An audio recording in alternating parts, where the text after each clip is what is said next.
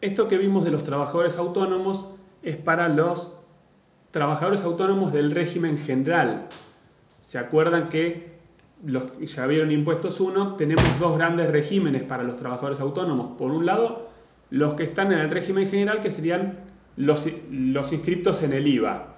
Y por el otro lado tenemos el régimen de monotributo, que eso estaba determinada por los ingresos brutos que tenían determinadas limitaciones, ¿se acuerdan? Para estar dentro de lo que es el monotributo, tenía determinado por los ingresos brutos anuales, la superficie afectada, la energía eléctrica consumida, los montos de alquileres y precios unitarios de venta de cada artículo.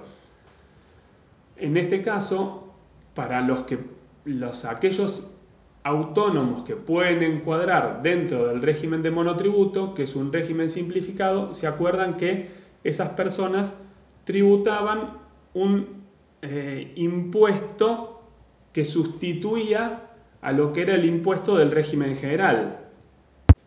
En este caso, el monotributista tiene que aportar a un impuesto integrado. Por un lado pagaba un impuesto sustitutivo del régimen general, que reemplazaba ganancias e IVA, pero también si es que no tenía, no era profesional y no tenía una caja privada propia o realizaba actividades de prestación de servicio o venta de cosas muebles y no incluye dentro de lo que es una locación de, eh, una locación de inmuebles, digamos, es un monotributista que realiza actividades de la tercera o de la cuarta categoría, también tiene obligación de realizar aportes autónomos y aportes a la obra social, que eran montos que la obra social era un monto fijo por la persona y por cada y un monto fijo adicional por cada una de las personas a su cargo y el aporte autónomos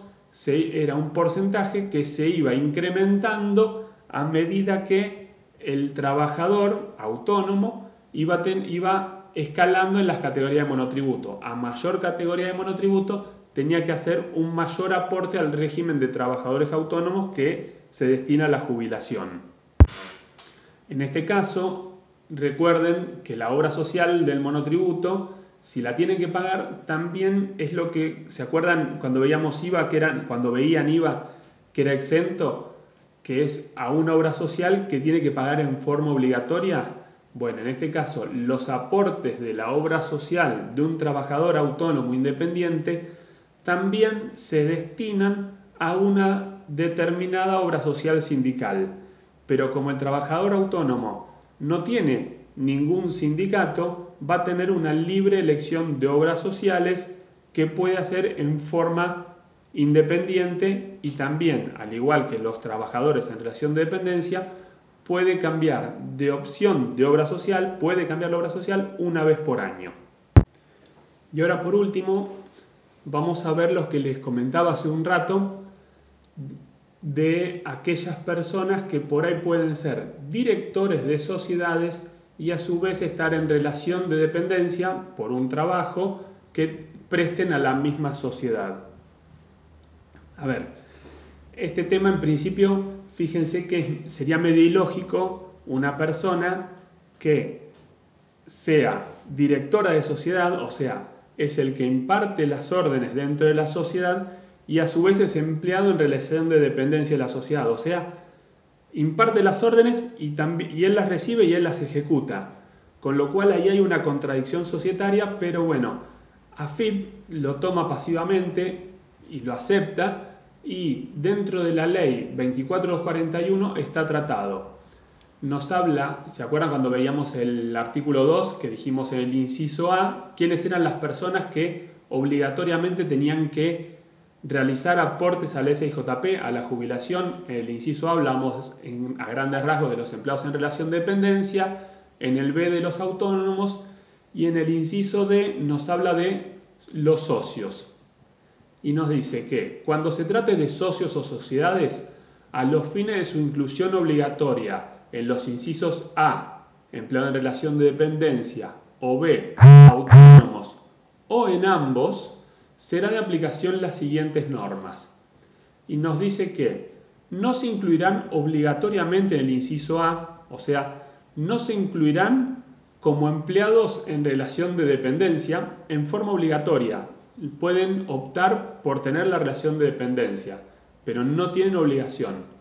Y nos dice, los socios de sociedades de cualquier tipo cuya participación en el capital sea igual o superior al porcentual que resulte de dividir el número 100 por el número total de socios.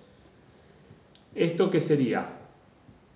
Una persona que es director de sociedad, con lo cual tendría que estar incluida dentro del inciso B, nos dice que no se incluye en el inciso A por hacer un trabajo en relación de dependencia los socios que tengan una participación, digamos, una participación eh, previsional mayoritaria, una participación previsional del capital mayoritaria, que no sería un socio mayoritario a los efectos societarios que tenga más de un 50%, sino que tenemos que ver si ese socio, tenemos que ver la cantidad de socios que tiene la sociedad y qué participación tiene el socio. En este caso, supónganse una sociedad de 5 socios, hacemos 100 dividido los 5 socios nos da 20. Y este socio tiene un 25% de participación en el capital social de la sociedad, con lo cual este socio sería un socio mayoritario a los efectos previsionales. Por lo tanto, tendría que obligatoriamente tributar autónomos por su tarea de dirección, pero tiene la opción de opta, tiene la opción de no tributar como empleado en relación de dependencia. Con lo cual, ¿qué le pasaría a este socio? En el caso de trabajar en relación de dependencia y ejercer la opción de no realizar aportes, el sueldo que, que cobraría el empleado no tendría ninguna retención, ¿sí? Con lo cual sería un sueldo, el sueldo que nosotros le pagamos a un empleado normal le hacemos retenciones de jubilación y de obra social, a este empleado no habría que retenerle nada, con lo cual su sueldo, ¿se acuerdan hace un rato que decíamos una persona que gana 40 mil pesos, le tenemos que descontar la jubilación, el PAM y la obra social? A esta persona es ser un empleado normal.